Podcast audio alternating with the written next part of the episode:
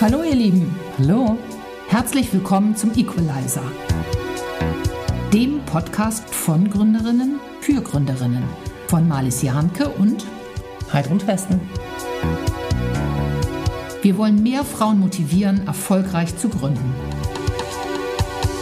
Dazu sprechen wir im Equalizer mit inspirierenden Gründerinnen, Investorinnen, Netzwerkerinnen, Expertinnen und ein paar coolen Männern.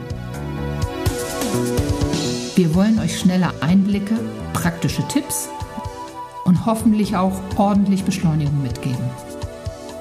Parallel zum Podcast schreiben wir ein Buch, das hands-on noch mehr gesammelte Expertise vermittelt.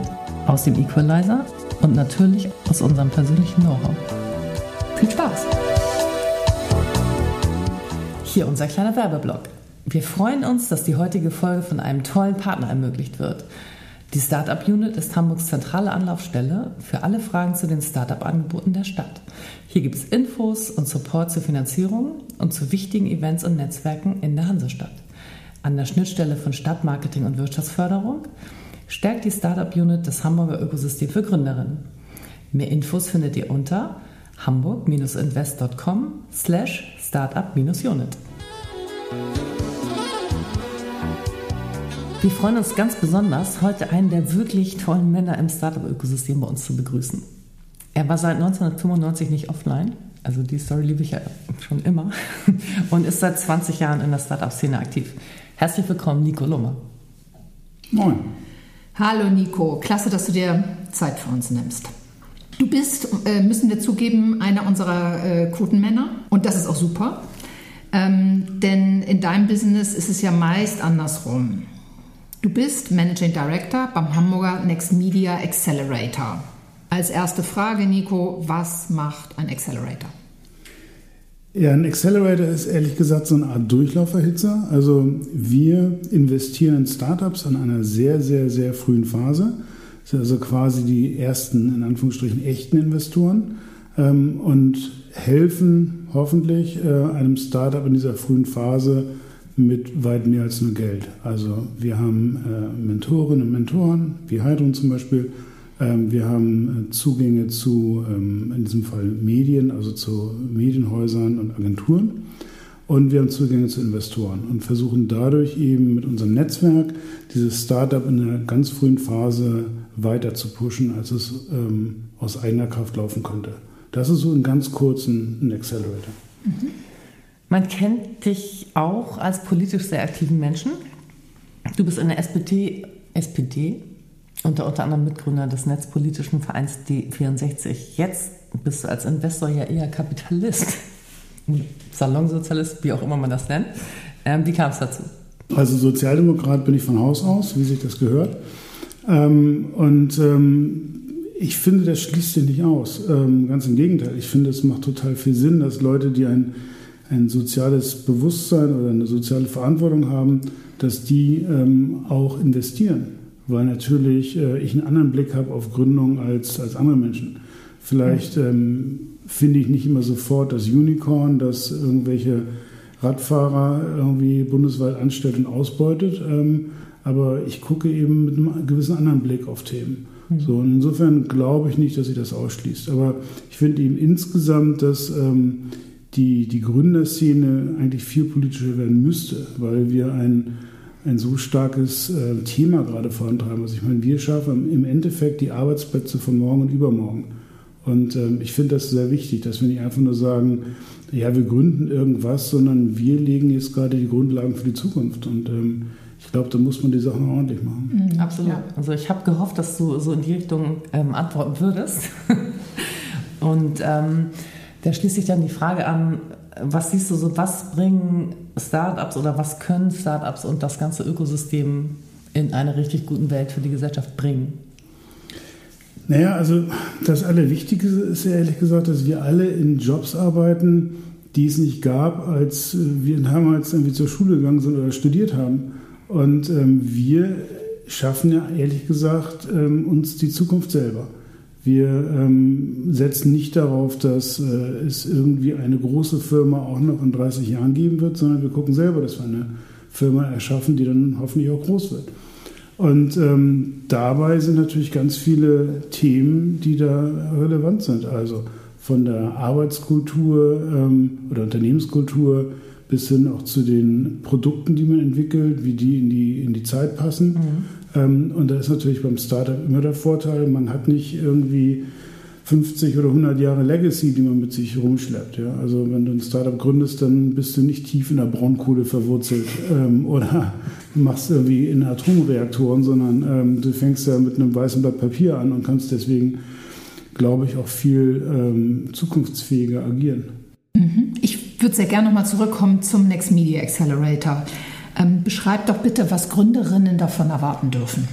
Äh, GründerInnen ähm, erwarten bei uns oder können wir uns erwarten, dass wir ein Programm bauen, das für sie mehr oder weniger maßgeschneidert ist. Ähm, wir haben die besten Erfahrungen gemacht, wenn wir wirklich am, am Anfang ähm, der Zusammenarbeit, das sind ja immer mehrere Teams, das sind ja so fünf bis zehn Teams, äh, wir machen quasi so eine Erstanamnese und gucken, wo drückt eigentlich der Schuh, was sind die Ziele, was sind die Herausforderungen, ähm, was ist auch der, der jeweilige Background, ähm, um dann zu gucken, was machen wir eigentlich jetzt in den nächsten drei bis sechs Monaten zusammen. Also, was bietet ihr denn dann konkret? Das reicht von ähm, dem Matching mit, mit Mentorinnen äh, und Mentoren über Workshops, über Roadshows zu Verlagen, über Veranstaltungen, die wir machen. Also eine, eine, relativ breite Palette, aber wir versuchen das eben so zuzuschneiden, dass es Sinn macht. Also jemand, äh, die einen Background hat im Bereich Facebook Advertising, die müssen wir nicht nötigen, einen Workshop zum Thema Facebook Advertising zu machen. So, und andere Accelerator-Programme sind relativ holzschnittartig. Und das finden wir blöde. Das hilft, glaube ich, den Startups auch nicht weiter. Und wir achten eigentlich für unsere Auswahl sehr darauf, also natürlich auf das Produkt, auf, auf das, was das Startup vorhat, natürlich. Aber wir wollen auch immer gucken, dass wir eine interessante Zusammenstellung von Menschen haben, weil wir glauben, dass dieses Setting eines Accelerators in normalen Nicht-Pandemie-Zeiten sitzen eben alle auf einer Fläche. Das ist so ein bisschen wie im Klassenzimmer. Ja? Also man unterstützt sich ein bisschen, man hat auch ab und zu so ein bisschen Abgrenzung und will besser sein als der andere und das Ganze beflügelt natürlich. Und es ist natürlich besonders schön, wenn irgendjemand sagt, Thema XY, das muss ich knacken und der andere sagt, das habe ich schon geknackt. Ja, das wirkt ganz anders, als wenn wir denen sagen, wie sie das zu knacken hätten, idealtypisch. So, und diese, diese, diese Peer Pressure, aber auch die, die, die gegenseitige Hilfe, das finden wir ganz, ganz wichtig. Ähm, ich sage vielleicht nochmal für die ähm, Zuhörerinnen, die den NMA jetzt überraschenderweise noch nicht kennen sollten. Ähm, ihr seid ja insofern ein bisschen speziell, dass ihr einen Partner mit an Bord habt, die DPA. Das heißt, ihr habt einen sehr guten Zugang eigentlich zu allen deutschen Medienhäusern, den ihr natürlich auch euren Startups zur Verfügung stellt. Und ich glaube, das ist für Startups in dem Bereich ein Wahnsinns-Asset, weil die gleich unheimlich viel äh, sozusagen Marktzugang haben, ohne dass es einen großen gibt, der jetzt definiert, äh, wo sie sich lang entwickeln sollen. Das finde ich nochmal so ja, also der, gesagt. Der, der Unterschied, glaube ich, zu anderen Acceleratoren ist, dass wir ähm, nicht an, an einem großen Corporate hängen, sondern wir ähm, hängen in einer Branche und haben Investoren aus der gesamten Branche. Wir haben äh, 30 Investoren aus der Medienbranche zu denen wir die Türen öffnen können und auch noch natürlich darüber hinaus zu anderen Marktteilnehmern. Mhm. Klar. Ihr arbeitet ja schon auch mit den klassischen Methoden, ne? Ähm, Business Model Canvas, Design Thinking und so weiter. Kannst du dazu noch ein bisschen was sagen, weil das, glaube ich, für viele Startups erstmal weit weg ist, weil sie diese Methoden noch nicht so kennen? Ja, also das ist immer Teil unserer Erstanamnese. Also wir versuchen herauszufinden, wo die Teams gerade stehen und wo sie hinwollen. Und ähm, wir spielen auch immer mit unterschiedlichen Methoden rum. Ähm, erstens, weil ähm, ich gerne neue Sachen ausprobiere. Zweitens, weil mir schnell langweilig wird. Ähm, und drittens, weil auch wir natürlich nicht stehen bleiben wollen, ähm, was so den, äh, den Methodenbaukasten angeht. Und ähm, wir haben angefangen mit dem Product Field. Äh, das ist so eine äh, Business Model Canvas Ableitung, äh, mit der wir sehr gerne gearbeitet haben, die dann aber echt zu komplex war. Ähm, jetzt äh, haben wir dann einfach äh, ein ganz normales, ganz schlichtes Business Model Canvas genutzt. Und äh, jetzt gibt es vom Product Field wiederum eine, eine Software, Field.so. Und ich vermute mal, dass wir in Zukunft damit arbeiten werden, weil das eben quasi pandemiekonform auch funktioniert, also dass man asynchron arbeiten kann. Ich gehe immer davon aus, dass wir ähm, dieses Zoom-Setting noch ein bisschen länger haben werden, dass wir weniger reisen werden. Mhm. Da müssen wir auch gucken, dass unser Baukasten entsprechend funktioniert.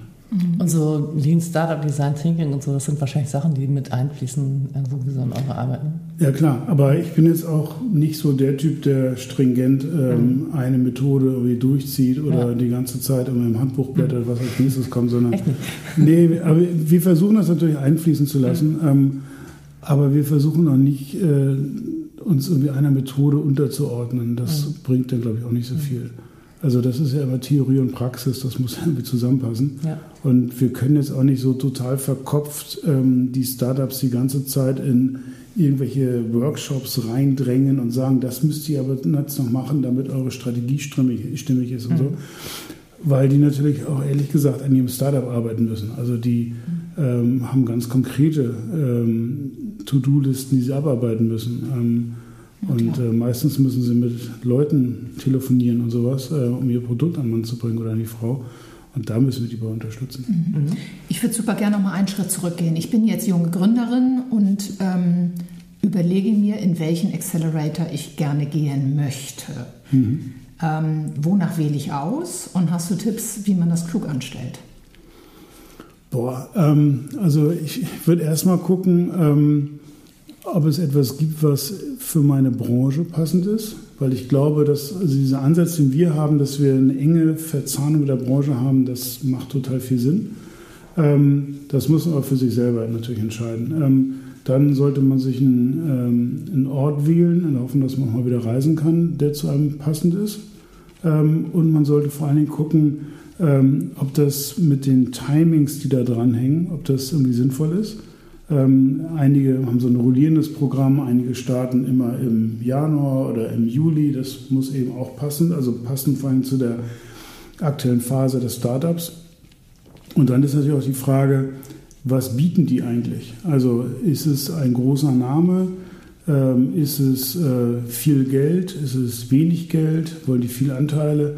Das würde ich mir alles äh, mal überlegen, ob das dann eben Sinn macht. Mhm. Und ähm, ich, ich, bin eben nicht so der Fan von, ähm, da ist ein großer Name, deswegen muss ich da hin, sondern ich würde eher gucken, passt das auch zu mir? Ja? Und es gibt ganz viele tolle Accelerator-Programme in, in Europa, ähm, die man teilweise eben auch von Deutschland aus äh, gut nutzen kann, äh, gerade jetzt, weil wir alle nicht reisen können oder weniger reisen können. Ähm, ich wäre eher abgeneigt äh, zu sagen, ähm, ich muss unbedingt zum Y Combinator, weil das ein Riesenaufwand ist, irgendwie in Silicon Valley. Da hat man natürlich dieses Label dran, aber kriegt man wirklich so viel daraus? Ist es wirklich so hilfreich, äh, drei Monate im Silicon Valley zu sein, wenn man eine Gründerin aus Deutschland ist? Ähm, mhm. Das kann funktionieren, aber ich glaube, das ist echt tierisch viel Aufwand. Also als smarte Gründerin äh, recherchiere ich sauber, erstelle mir meine Liste, meine Pros und Cons und habe jetzt dann meine 1, 2 Traum-Accelerator, zu denen ich möchte. Ähm, wie erhöhe ich meine Chance, auch wirklich genommen zu werden? Gibt es da so No-Gos? Gibt es da Tipps von deiner Seite? Ja, das ist ja wie immer gerade in dieser ähm, Startup-Szene. Ähm, das Netzwerk ist relevant und man muss sich eben, sollte sich überlegen, ob man vielleicht jemanden kennt, der dort mal drin war als äh, Also ein warmes Intro. Ja, warmes mhm. Intro ist immer hilfreich. Obwohl ich sagen muss, wir versuchen wirklich bei unserem Auswahlprozess das alles halbwegs auszublenden. Das klappt natürlich nicht, wir sind ja jetzt irgendwie keine Maschinen, aber wir, also wir haben bei uns mal so ein, so ein Bewerbungsformular mit paar und 30 küchenpsychologischen Fragen, die ich mir selber ausgedacht habe. Die muss man ausfüllen äh, oder beantworten und ähm, dann muss man einen Businessplan hochladen ähm, und äh, gerne auch so eine kleine Finanzplanung. Aber dann machen wir eben nach der initialen Auswahl machen wir ein 30-minütiges Gespräch. Und das haben wir auch schon äh, vor Corona äh, immer per Zoom gemacht. Und wenn man in Hamburg ist, dann darf man auch gerne vorbeikommen, aber dann sprechen wir auch nur 30 Minuten, weil es auch fair sein sollte den anderen gegenüber. Ja? Also eine warme Intro hilft immer, aber wir versuchen echt irgendwie so objektiv wie möglich zu sein. Mhm. Ähm, du hast ja, glaube ich, sehr viele Startup-Stories schon gesehen bisher in deinem Leben. Ähm, welche Finanzierungsjourneys sind aus deiner Sicht optimal? Also von ich gründe, brauche Geld bis zu ich bin schon groß. ähm, Also optimal wäre es natürlich, wenn man etwas gründet und äh, gleich nach dem Loslaufen damit Geld verdient und bootstrapped weiter wächst und nicht darauf angewiesen ist, dass man Investoren findet, äh, dass man nicht darauf angewiesen ist, dass man sich die ganze Zeit mit Investoren ähm, auseinandersetzen muss, die vielleicht eine andere Sichtweise haben bei Dingen. Also so lange wie möglich äh, so viele Anteile äh, zu behalten, wie es irgendwie geht, das ist natürlich mhm. der Traum. Mhm. Ähm, leider ist die Realität in Deutschland ganz oft anders. Ähm, wir haben in Deutschland, was die, die Venture Capital Finanzierung angeht, natürlich eine totale Verschiebung in Richtung Berlin mhm. mit einem sehr starken Netzwerk dort, was sehr gut funktioniert, wenn man in Berlin ist und Teil des Netzwerkes ist. Wenn man nicht Teil des Netzwerkes ist, ist es schwierig, mit den Kapitalgebern wirklich ins Gespräch zu kommen ähm, weil da eben diese ganzen warmen Intros innerhalb des Netzwerkes ähm, sehr stark äh, passieren. Ähm, das macht es ein bisschen schwieriger. Dennoch glaube ich, dass es mittlerweile eigentlich ganz gut klappt, Geld einzusammeln. Im Idealfall hat man eben in der frühen Phase entweder einen guten Accelerator oder eben ähm, ein, zwei Business Angels die entsprechend mit dem Netzwerk loslaufen. Und da geht es wieder um das gute alte Thema Netzwerk und Smart Money. Also man will idealerweise Leute haben, die investieren und dann aber auch sagen, ich packe mit an an irgendeiner Stelle. Und äh, idealerweise dort, wo es auch nötig ist. Hm. Ähm, ihr gebt ja selber als NMA, glaube ich, 50.000 ja. für für 10 Prozent. Für 10 Prozent, was ja schon mal ein guter Start ist. Und Free Office Space und das ganze Programm halt. Free Office Space in der, ist in der Pandemiephase sehr, sehr wichtig. Ja, das ist, ist ja jetzt hoffentlich, ich bin schon drüber hinweg über die Pandemiephase und wir wissen ja auch nicht genau, wann dieser Podcast ausgestrahlt wird. Insofern hoffe ich, dass es dann ja. wirklich schon hinter uns liegt. Ähm, und ihr stellt dann wahrscheinlich auch Kontakte her zu Business Angels und VCs, ne? Also ja, klar, na klar. Also ähm, wir machen zum einen natürlich so die üblichen Veranstaltungen wie so ein Demo-Day, wo natürlich der guten, alten, der guten alten Silicon Valley Folklore nach natürlich die Männer sitzen und dann erst Checkbook äh, zücken und äh, den Check ausstellen. Die, das, die wer sitzen? Die Männer. Nach der guten alten Folklore. Das habe ich doch gesagt. Das, war natürlich mit äh, Anführungsstrichen. Das ist in, in echt natürlich nicht so, dass sie da sitzen und Checks schreiben. Ähm, aber es ist immer eine ganz gute Plattform, um sich zu präsentieren. Ähm, das machen wir. Wir machen natürlich auch haufenweise Intros zu VCs, zu Business Angels äh, und zu anderen ähm, möglichen Geldgebern. Ähm, das ist natürlich immer abhängig von der Phase, in der das Startup gerade ist. Und ähm, wir sind natürlich in so einer sechs Monatsphase sehr eng mit den Startups, aber da wir investieren, und das haben wir jetzt, äh, haben jetzt über 80 Investments gemacht, ähm, haben wir natürlich immer wieder irgendwelche Startups, die irgendwas wollen, ähm, irgendwelche mhm. Intros brauchen, irgendwelche Verträge äh, haben, die wir querlesen müssen und so weiter. Also das, äh, diese Beschäftigung mit den äh, Firmen, die hört ja nicht auf. Ja. Also euer Programm, euer Programm geht ein halbes Jahr, ja. aber danach rufen Sie auch immer noch an. Genau. Ja. Das ist, glaube ich, so, wie wenn Kinder aus dem Haus sind, mhm. die melden sich immer wieder. Ja, oder geben dann auch wieder Workshops bei euch, das habe ich auch mitbekommen. Ihr ja, habt dann ein super gutes also, eigenes Ökosystem, ne? Im Idealfall ist es eben alles eine große, weiter wachsende Familie, ähm, wo das Netzwerk natürlich auch den anderen hilft, ja, also den anderen Startups. Ähm, gibt es, also wichtig sind ja in, in, dieser Journey auch so Dinge, die so ein bisschen abseits vom reinen Geld sind, wie Wettbewerbe, Awards, ähm, Förderprogramme, Events. Ähm, gibt es da welche, die dir so ad hoc einfallen, die besonders gut sind? Also wenn ich Startup bin, sollte ich versuchen, dabei zu sein? Oh, puh, ähm, also ich glaube, wenn man Startup ist, sollte man gucken, welche Events braucht man wirklich und welche Events äh, kann man ignorieren. Ähm, ich finde, äh, aber das ist auch, wie gesagt, immer, äh, es geht äh, immer darum, was einem selber weiterhilft. Ich finde Events gut, wo ich Zeit habe, mit Leuten zu reden. Mhm. Ähm, ich finde Events furcht, fürchterlich, wo es nur darum geht, dass irgendein in Anführungsstrichen Megastar der Branche auf der Bühne steht und irgendwelche Weisheiten absondert, die ich mir auch sonst auf YouTube angucken könnte. Mhm. Davon habe ich persönlich nichts. Das kann für andere Leute von mir aus auch gerne ein Erweckungserlebnis sein. Ähm, das muss man selber rausfinden. Ich mag Veranstaltungen in, in Skandinavien. Die, die Slush bringt richtig viel Spaß mhm. und ist super vielfältig und inspirierend.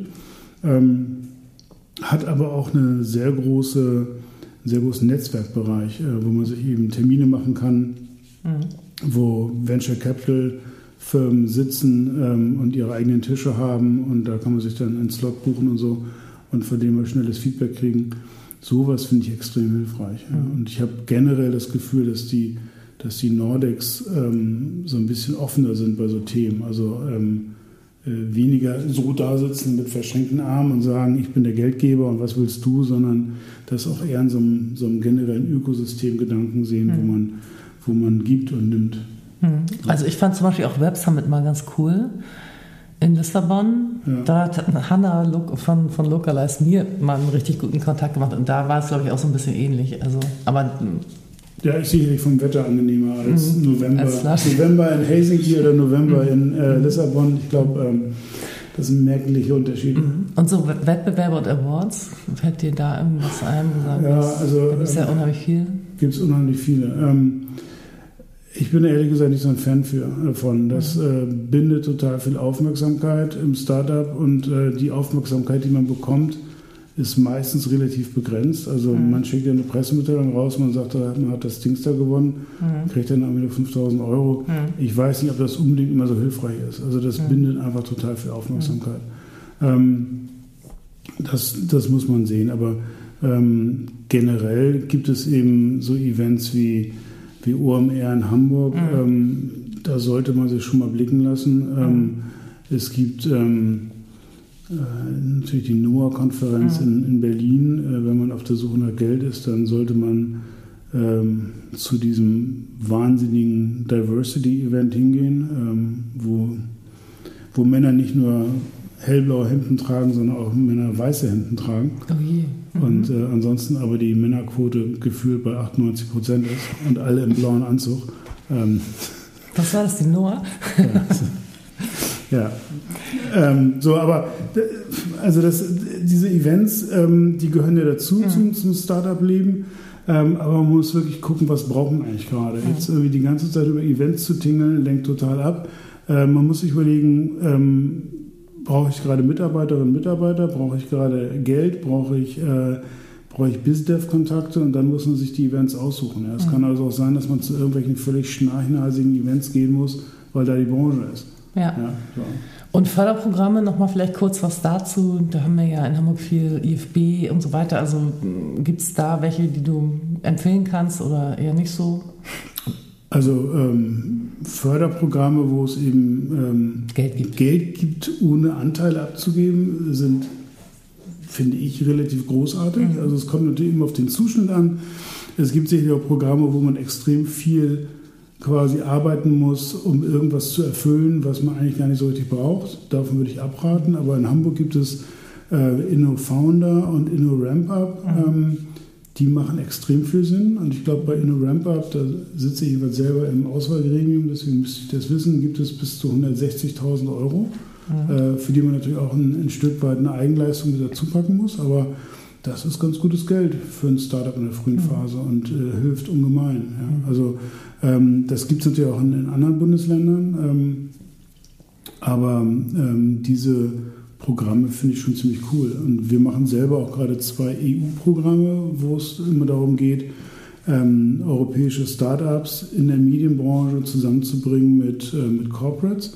Und äh, da gibt es ja eben auch mal so 50.000 für so ein Startup, mhm. wenn es dabei ist. Und äh, bekommt das Geld, um ein Produkt zu entwickeln in Zusammenarbeit mit einem Corporate, damit der das dann nutzt. So, das ist natürlich schon cool, ganz spannend. cool. Ne? Also ja. weil man wirklich dann für, für eine sinnvolle Produktentwicklung bezahlt wird. Ja. Mhm. Und das gibt es aber natürlich nicht nur in der Medienbranche, das gibt es äh, in ganz vielen Branchen Klar. mittlerweile. Wie hoch ist denn euer Frauenanteil in eurem Accelerator? Um dann die Frage anzuschließen, gibt es spezielle Acceleratoren für Frauen? Wir haben beim Management vom äh, NMA eine 100% Männerquote. Ähm, das, äh, da leiden wir auch sehr drunter, aber. Ähm, Inwiefern leidet ihr? Ne, wir, wir finden das blöde. Okay. So, und ähm, äh, wir haben dafür, ähm, unsere Programmmanagerin ähm, ist eine Frau. Ähm, wir haben natürlich ähm, immer versucht, dass wir die handelnden Personen bei uns, dass wir denen auch eine, eine Bühne geben. ähm, das finden wir ganz wichtig, dass eben das Gesicht des NMA nicht nur zwei Männer sind, sondern äh, gerne auch zwei Männer und äh, zwei, drei Frauen sind. Ähm, wir sind da relativ wenig hierarchisch, insofern habe ich da auch gar kein Problem mit, wenn auf irgendeiner Bühne jemand den NMA repräsentiert, äh, die dann nicht äh, Geschäftsführerin ist. Ja, warum kann ich, auch? Kann ich total bestätigen und ich würde jetzt gerne noch mal kurz zurückgehen ähm, zu dem Thema ähm, äh, Finanzierungsjourney bei Startups ja. und da noch mal fragen, siehst du da besondere ähm, äh, Institutionen stellen, die eher Frauen Geld geben würden. Also weil wir ja alle wissen, 2,3 Prozent des weltweiten Venture Capitals gibt es nur an Female ja. Founders.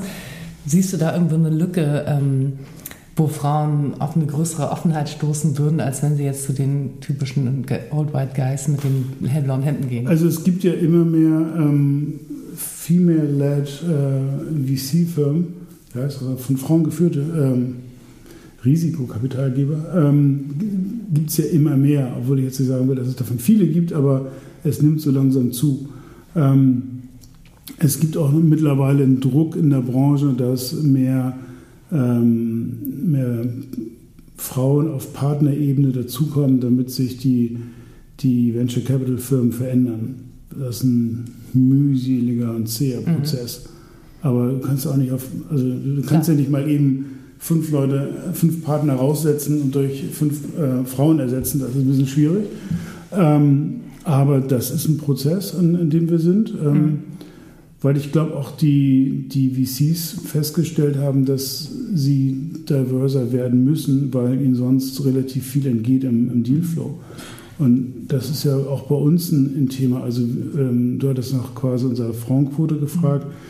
Ähm, wir haben wir sind jetzt, oh Gott, ich glaube im zwölften Durchgang und wir haben so ab Durchgang drei, als wir so halbwegs eingependelt waren als Accelerator, haben wir dann ähm, die meiste Zeit eine 50-50-Quote gehabt äh, zwischen ähm, Firmen, die von Frauen gegründet sind äh, oder mitgegründet sind und äh, Firmen, die nicht von Frauen gegründet oder mitgegründet sind. Ähm, das war jetzt in den letzten zwei, zwei Durchgängen ging die Quote wieder runter, was uns geärgert hat, aber wir gucken eben wirklich primär nach, nach, dem, nach dem Produkt und nach dem Team und ähm, gucken dann erst nach anderen Faktoren und äh, wählen nicht aus, äh, wir brauchen 50 Prozent Frauen, sondern mhm. wir freuen uns, wenn das klappt. Na klar, na klar. So, ne? aber, aber wir, wir machen das bewusst übrigens. Also ähm, wir ähm, wir finden, dass es eine Bereicherung ist, wenn man Teams hat, die divers aufgestellt sind. Ähm, und natürlich auch, wenn in einem Durchgang möglichst ähm, äh, viele Frauen dabei sind. Also nicht nur, weil der Umgang ein anderer ist, sondern weil es auch andere Hintergründe gibt und, und auch andere Themen gibt, die die Startups machen. Du hast gerade eben ähm, gesagt, also hast du angefangen zu sagen, was sind eure Entscheidungskriterien bei der Auswahl der Startups? Und ich weiß selber, dass ihr schon sehr guckt, auch dass das Female Founders sind, wie du es eben beschrieben hast.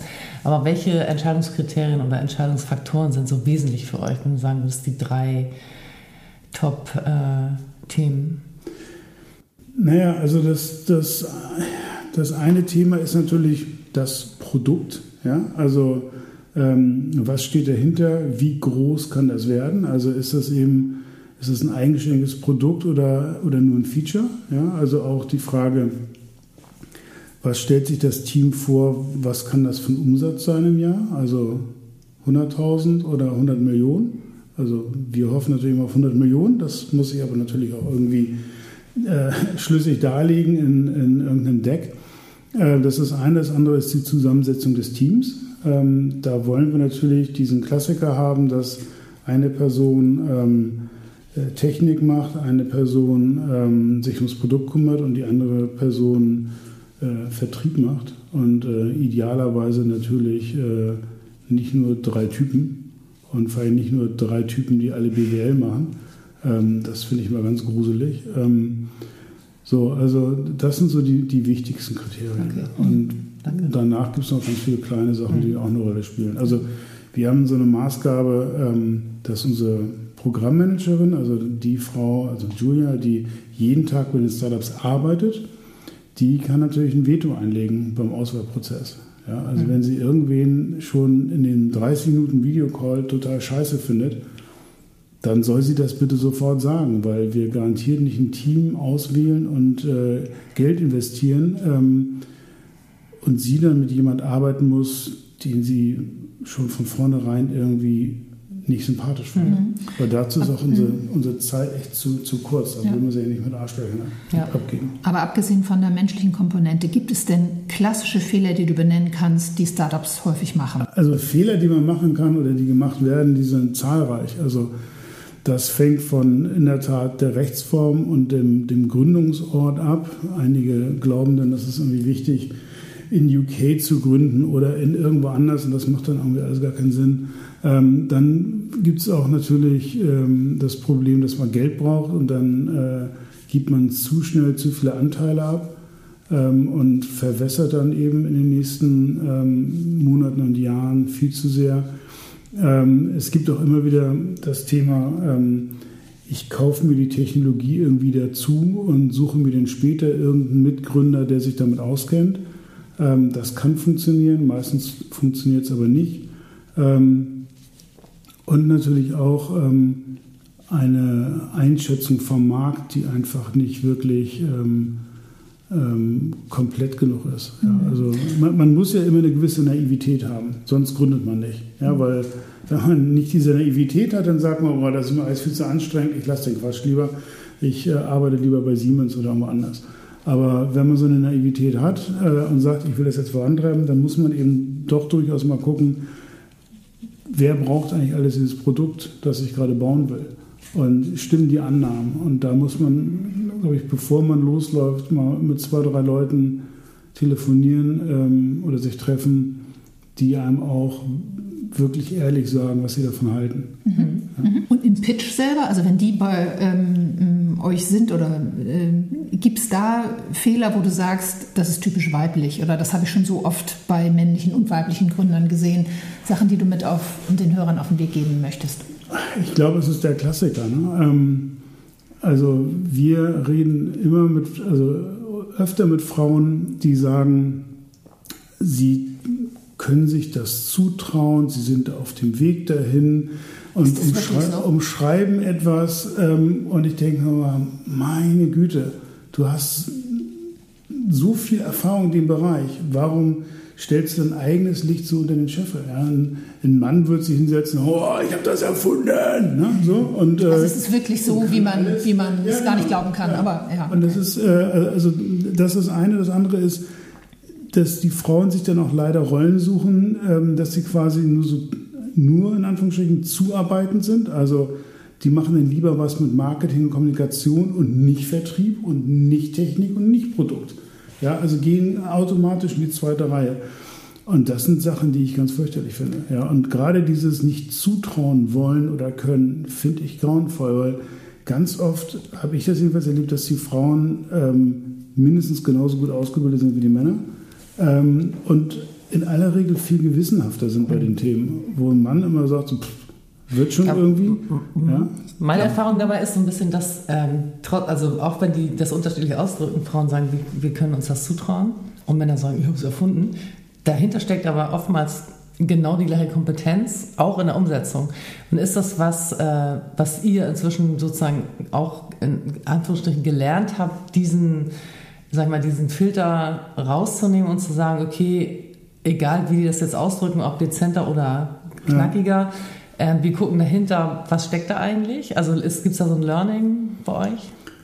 Oder wie? Ja, wir versuchen das. Wir versuchen natürlich rauszukitzeln, mhm. ähm, ähm, woher kommt dieses eher verhaltene herangehen. Mhm. Ich muss da ähm, ganz kritisch auch tatsächlich anmerken, dass es ja erwiesen ist, dass tatsächlich Männer auch andere Fragen stellen an Frauen. Also dass ja. vielleicht eine Frau dann auch in diese Ecke gedrängt wird, ähm, die du gerade beschreibst. Ähm, ja. Reflektiert ihr das kritisch?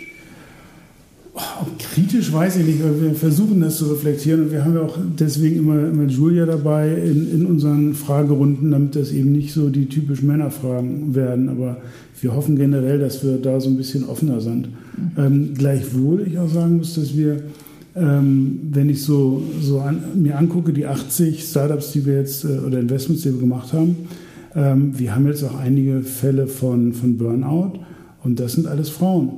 Ähm, jetzt weiß ich nicht, ob, ob die Männer das einfach nicht sagen oder irgendwie in Anführungsstrichen wegatmen äh, und die Frauen sich da einfach bewusster sind, was gerade passiert und in, in was für einer Spirale man ist. Ähm, aber das waren eben auch ähm, so Frauen, mit denen wir gearbeitet haben, wo wir dachten, alter Schwede, die sind ja tough und die können über Wasser gehen. Mhm. Und dann kommt so anderthalb Jahre später, wir müssen mal reden. Und dann denken wir so, oh Gott, was ist denn jetzt kaputt? Mhm. Und dann erzählen die, wie eigentlich die, ähm, die Gemütslage ist in, äh, oder die, die äh, psychische Verfassung ist in den mhm. letzten Wochen und Monaten. Und äh, dann versuchen wir mhm. natürlich da irgendwie Wege zu finden. Ja. Ähm, aber das hatten wir bei männlichen Gründern noch nicht. Ja, mhm. also Gibt es da also will ich jetzt mal fast an, die kommen nicht und sagen das rechtzeitig, sondern die knallen dann voll in Burnout und müssen dann gleich irgendwo äh, eingewiesen werden. Das vermute ich, ja. Und, ähm, aber das passt ja eigentlich äh, total gut jetzt hier hin. Gibt es da aus deiner, du bist ja jetzt auch keine 23 mehr und hast schon viel Lebenserfahrung und auch viele Kinder, die du erziehst und so, also schätze ich, äh, du hast da auch eine ganz reflektierte Haltung. Ähm, hättest du Tipps an Gründerinnen, was sie so in die Richtung tun können, also wie sie Eigenschaften weiterentwickeln können oder Haltung entwickeln können, die in dieser Branche, so wie sie nun mal ist, ihnen weiterhelfen würden? Also ich glaube, was hilft, ist eine, eine gesunde Scheißegal-Attitüde. Ähm, also ich glaube, als, als Startup-Gründer und Gründerin, man nimmt sich immer ganz, ganz viel zu Herzen. Ähm, und äh, jeder hat auch einen Tipp parat und so weiter. Und ähm, ganz viele Leute versuchen einen auch immer in eine Richtung zu drängen, gerade was so Produktentwicklung oder, oder Firmenstrategie angeht. Und da wünsche, würde ich mir wünschen, dass mehr Leute einfach den, das Kreuz durchdrücken und sagen, nee, ich gehe meinen Weg. Und wisst ihr warum? Weil ich ein Startup gegründet habe und ich will ganz genau diesen Weg gehen, weil alle anderen schon andere Wege gegangen sind und die sind scheiße und da will ich nicht auch noch lang. Ja, und das ist, ist natürlich ein Problem, gerade wenn man wenn man dann irgendwelche Investoren oder Beiräte hat, die dann irgendwie Mitte, Ende 50 sind und ihren Erfahrungshorizont haben. Und ich will jetzt nicht sagen, dass alte weiße Männer per se doof sind, sondern die haben einen Erfahrungsschatz. Aber ganz oft gibt es auch einen Grund, warum die das machen, was sie machen. Und man will das ja eigentlich gar nicht. Man will ja in eine andere Richtung laufen. Und da muss man kreuz durchdrücken und sagen, ja, vielen Dank für den Input, aber wir machen das nicht. So. Ja, und dafür braucht man natürlich auch ein bisschen ähm, Rückgrat oder mhm. das ja. Kreuz. Ja. ja. Und das ist geschlechterunabhängig, glaube ich auch, finde ich sehr richtig. Weibliche ähm, dicke Eier. Ja. Genau, genau, wie immer man sie dann bezeichnet. Ich würde auch noch mal ganz gerne auf die Vorteile, vielleicht gibt es ja auch Vorteile, die du siehst, wenn man als Frau gründet. Also gibt es da irgendwas, was Frauen vielleicht auch besser nutzen sollten? Ähm, wir hatten mal einen Durchgang, da waren, glaube ich, von den acht Teams waren fünf äh, von Frauen gegründet oder mitgegründet und von den fünf waren ähm, drei wiederum Mütter. Ähm, und ähm, das heißt, dieser Durchgang, also wir haben natürlich so eine Slack-Gruppe für den Durchgang, wo wir alles besprechen. Dieser Durchgang hatte ungefähr fünf Minuten nach Startschuss eine eigene WhatsApp-Gruppe, wie das eben Mütter so machen. und, ähm, und haben sich ein Stück weit selber organisiert. Und ähm, man hat eben gerade bei den, bei den Müttern gesehen, dass sie eben einen anderen Blick hatten auf vieles. Ja? Also in gewisser Weise eine Scheißegal-Attitüde, weil sie wussten, der Zeitslot, den man hat am Tag, der ist endlich, weil dann noch andere Themen kommen, nämlich Familie. So, und bei den, gerade bei den jungen Gründern, die das nicht haben, stelle ich immer fest, da kommt dann dieses, ach, ich mache das noch am Wochenende, ich mache das spät abends und die laden sich dann unfassbar viel auf und verrennen sich auch gerne und nutzen unfassbar viel Zeit für unfassbar viel Blödsinn. Und ich habe mal das Gefühl, dass dann ähm, Mütter viel, viel fokussierter sind. Die machen eben keine Nerf-Gun-Battles im, äh, im Büro oder brauchen unbedingt irgendwie jeden Abend ein Saufgelage und sind dadurch viel, viel fokussierter. Weswegen ich ehrlich gesagt auch sehr gerne mit Müttern arbeite, weil das irgendwie. Ähm, Butter bei die Fische ist. Äh, ja, es bringt auch, irgendwie, bringt auch alle viel schneller voran. Ja, so. und, hm.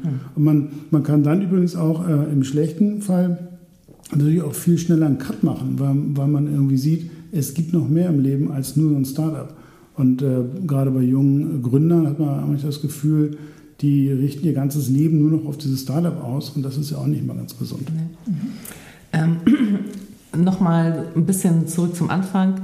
Ähm, du bist ja auch jemand, der sehr gerne gestaltet, auch gesellschaftlich. Ähm, Startup-Szene insgesamt, das ganze Ökosystem ist ja immer noch haben wir schon ein paar Mal jetzt auch adressiert, Old White Male Dominated. Da passiert inzwischen eine ganze Menge. Es gibt äh, VC-Fonds, die von Frauen gegründet werden, die auch stark in Richtung Investments in Frauen gucken, soweit möglich, sobald, soweit es die ausreichenden Startups mit Female Founders gibt. Ähm, hast du Ideen dazu, wie man dieses ja doch auch strukturelle Ungleichgewicht ähm, in Deutschland oder weltweit, also lassen wir mal bei Deutschland bleiben, ähm, beseitigen kann? Weil es hängt ja auch ganz viel damit zusammen, dass zum Beispiel, ich glaube, in Deutschland erst seit 1958 Frauen überhaupt über ihr eigenes Geld bestimmen dürfen. Das ist natürlich auch eine Historie, die noch klein ist, äh, dass Frauen mit ihrem eigenen Geld umgehen können. Also wenn man die Investorenseite anguckt. Hast du da irgendwelche Ideen entwickelt, mal so im Hinterkopf, während du in diesem Business bist, oder hast du dafür gar keine Zeit?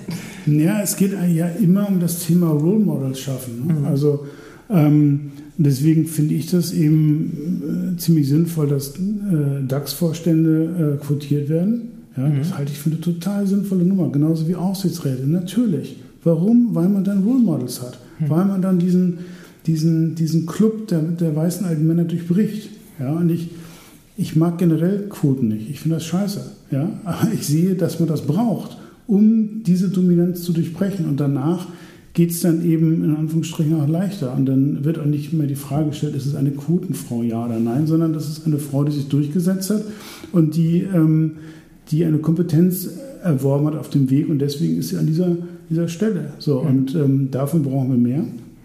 Ganz klar, wir brauchen genauso aber auch ähm, in der Schule viel mehr Fokussierung auf irgendwelche MINT-Fächer. Ja? Ähm, wir brauchen, ähm, glaube ich, was diese gesamte, diese, diese gesamte gesellschaftliche Gemengelage angeht, brauchen wir einfach viel mehr Vertrauen daran, dass junge Menschen auch was können und dass sie nicht irgendwie warten müssen, bis sie alt sind. Ich meine, in der Politik sind Leute jung, die irgendwie, die irgendwie 40 sind, werden als jung tituliert. Ähm, oftmals sind die aber irgendwie mental schon total alt. Ja? Also ähm, ich finde es ganz gut, wenn Leute irgendwie in den, in den frühen 20ern sagen, ich habe hier mal eine Idee und das setze ich um oder das ziehe ich durch. So und ähm, man redet ja immer von dieser Kultur des Scheiterns und so. Ähm, das klingt immer so so fatalistisch mit Scheitern, ja, dass es danach nie wieder weitergeht. Aber ich finde eben schon, dass in dieser frühen Phase, wo man irgendwie äh, Ausbildung, Studium macht oder gemacht hat, dass man da auch mal ein oder zwei Jahre lang gucken kann, klappt das mit seiner eigenen Gründung. Und ich finde es dann auch kein Debakel, wenn das nicht klappt. Ich würde gerne, wir kommen langsam zum Ende des Gesprächs, zu einem Aspekt zurückkommen, auf den du am Anfang auch sehr eingegangen bist, nämlich warme Intros, Wichtigkeit von Netzwerken. Was ist deine, dein Rat? Wie viel Zeit sollte ein junger Gründer oder Gründerin investieren und welche Netzwerke kannst du empfehlen? Ähm, das ist eine gute Frage. Ähm, also ich glaube, man muss viel Zeit investieren. Ähm, man muss vor allen Dingen das Ganze auf, also das Ganze langfristig ansetzen. Ähm, ich glaube eben nicht, dass, also ein Netzwerk ist ja nicht so eine Sache, ich gehe jetzt mal raus in Netzwerke, sondern ähm, das ist das Problem. Das, genau. ähm, das ergibt sich, das hat auch viel mit, mit Karma zu tun. Also ähm, hat sehr viel damit zu tun, dass man, dass man erstmal gibt und äh, später dann auch mal bekommt. Ähm, ich glaube, was wir in Deutschland viel zu wenig haben, sind wirklich gute Mentoren und Mentorinnen-Netzwerke dass man eben mit Leuten redet, ähm, die dann auch sagen, ich helfe dir mal beim Netzwerken, ich mache mal ein paar warme Intros. Geht viel leichter, als wenn man irgendwo Leuten auflauern muss, um denen dann irgendwie zu sagen, ich wollte schon mal mit dir reden. Das wirkt auch mal ein bisschen awkward. Ähm, ich würde als junge Gründerin, als junger Gründer da sehr viel Zeit äh, investieren und einen sehr starken Fokus drauf haben, mit, mit äh, welchen Leuten müsste ich eigentlich reden, damit ich weiterkomme. Meine Frau hält mir das immer vor und sagt, ich bin bei meinen Kontakten immer sehr irgendwie ähm, businessgetrieben oder auf mein eigenes Fortkommen aus, aber ich versuche eben möglichst meine Zeit nicht mit Leuten zu verwenden, die mir nicht weiterhelfen. Das klingt jetzt fiese, aber weiterhelfen im Sinne von, ich möchte mich mit Leuten unterhalten und das Gefühl haben, dass ich etwas davon habe. Also da geht es nicht darum, dass er mir jetzt Geld danach gibt oder einen Kontakt macht, sondern dass ich vielleicht auch mit irgendeinem Impuls, der da kommt, ein Stück weiterkomme. Ich selber, für mich. Ja. So, und das, äh, Meaningful Neudeutsch. Ja, genau, genau. So, und, äh, und ich glaube, so sollte man an Sachen rangehen. Ne? Also Das heißt natürlich nicht, dass man sich immer nur an irgendwelche CEOs ranwanzt, sondern das heißt, man sollte natürlich mit Leuten reden, wo man das Gefühl hat, das könnte irgendwie interessant und spannend sein. Und, ähm, okay, jetzt sitzt da, da draußen. Da würde ich mich treiben lassen übrigens. Also ich finde, das kann man auch nicht, auch nicht forcieren, sondern man muss sich ein Stück weit treiben lassen und mit, mit Leuten ins Gespräch kommen. Und ich stelle fest, wenn ich irgendwo hingehe und mit zwei Leuten da stehe, da kommt äh, eine dritte oder vierte Person dazu, die ich vorher nicht kannte. Und dann ähm, driftet man ein bisschen vom Thema ab und landet bei einem anderen Thema und dann wird es interessanter. Ja, ich finde auch, man weiß es oft gar nicht genau, so unbedingt. Und ich würde jetzt mal sagen, so ähm, auch so meine Startup-Journey, da war schon der NMA auch ein ganz cooler, einer der ganz coolen Orte. Also wo hat man sich ja mit dem einen unterhalten, dann kam der nächste und dann hat man irgendwie für den einen was gemacht und irgendwann drei Monate später kam wieder irgendwas zurück. Also es ist halt wirklich ja, ja so ein Give and Take. Ähm, was nicht wahnsinnig zielgerichtet am Anfang ist, sondern tatsächlich, also ich meine, ihr kuratiert ja schon mal die Leute, die da sind, insofern sind da ja ganz wenige, äh, die einem nicht in keiner Hinsicht weiterhelfen können. Ich glaube, es ist auch die Frage, den Ort auszuwählen, wo man netzwerkt, also wenn man es, anfängt. Ne? Es ist nur blöde als junger Gründer, junge Gründerin, weil man ja nicht sagt, klasse, ich fange mal an und in zehn Jahren genau, sollte sich genau, das auszahlen, sondern man, man will ja möglichst schnell loslaufen. Und ähm, also es, es gibt ja verschiedenste äh, Networking-Events ähm, und da würde ich einfach hingehen. So was ich äh, von Gründerszene gibt es ja irgendwie immer diesen, äh, also immer, äh, also gab es eine Zeit lang, äh, jetzt hoffentlich auch bald wieder, wenn Corona vorbei ist. Äh, wie heißt das? Spätschicht? Mhm, ja. Ich hoffe nicht, dass ihr das jetzt durcheinander bringt. Ja, aber auch die Demo-Days, also ja, von Acceleratoren. Genau, ja, ja. So, das, sind, das sind so ideale Sachen, um da mal irgendwie ein bisschen mit Leuten zu schnacken. Es gab in Hamburg lange Zeit ein ähm, äh, Open Coffee Dingsbums morgens im, mhm. im Starbucks, ja. das war so 15 Jahre her. Das war total cool, weil da nur eine Handvoll Leute waren, aber die haben sich da regelmäßig getroffen und äh, da konnte man immer so ein bisschen darüber reden, was einen gerade umtreibt. Mhm. Und solche Formate sollte man sich suchen. Es gibt ja mittlerweile auch natürlich ganz viel, was man ähm, digital machen kann. Da gibt es die, die unterschiedlichsten äh, Varianten. Wir machen so ein Ding, das nennen, nennen wir NMA äh, Virtual Media Match. Ähm, da kann man sich eben anmelden. Das findet an einem oder zwei Nachmittagen statt.